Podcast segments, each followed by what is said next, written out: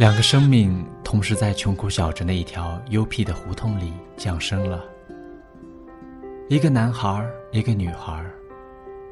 或许是因为缘分，更或许是因为听信了算命先生说要生下来就定亲才能保住娃娃命的话，两家大人给定了娃娃亲。男孩妈妈指着女孩说：“以后她就是你媳妇儿了。”男孩咯咯的笑了，女孩却哇哇的哭了。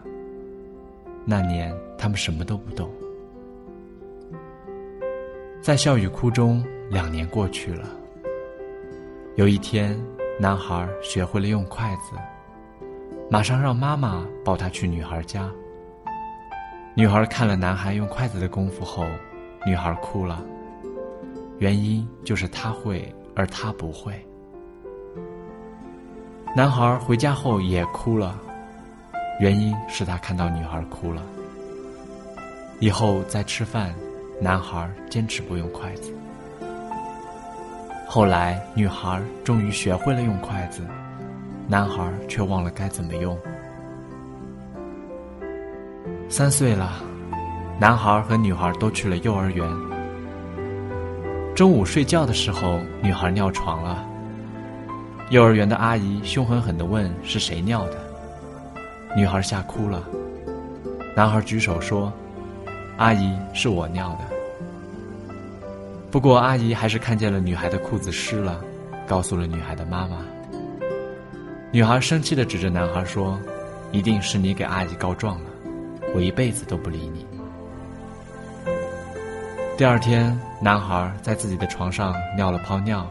然后报告阿姨，他尿床了，就被阿姨骂哭了。七岁该上小学一年级了，男孩第一学期考试就考了第一，老师和家长都夸了他。女孩也考得很好，但还是生气的回了家。至此以后，几年男孩都没有参加考试，直到五年级的时候。女孩兴高采烈的拿了这个第一回家，而男孩却没成绩。男孩的妈妈气急了，把男孩打得躺在床上起不来。后来通过老师才知道，不知道什么原因，男孩说什么都不要考，说什么都不要成绩。老师只好让他单独考试，并不公布他的成绩。六年过去了，男孩女孩考入了同一所学校。此时，男孩女孩的父母均下岗，只能靠做零活来生活。中午，男孩女孩在学校食堂吃，女孩的饭量很小，每次都剩饭。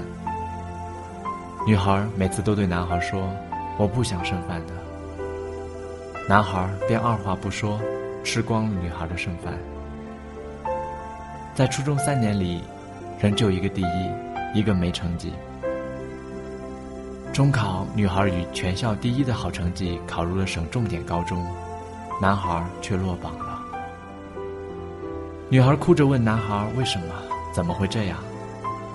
男孩说：“我已经很长时间不学了，只是不放心你一个人在学校。”其实原因还有一个就是，男孩女孩家。都已经供不起了，但是男孩想让女孩上学，尽管他的实际成绩比他好。这个暑假是男孩最幸福的一段时间，因为女孩天天陪着他，也从来没有对他生气耍脾气。男孩感觉是生活在天堂里，女孩的笑脸是他所有开心的源泉。女孩明天就要去省城了。这天晚上，两人都没睡，在门口坐到了半夜。女孩泪流不止，她不习惯没有男孩的日子。这么多年，她一直任他欺负，一直照顾着他。没有男孩在她身边，她觉得害怕。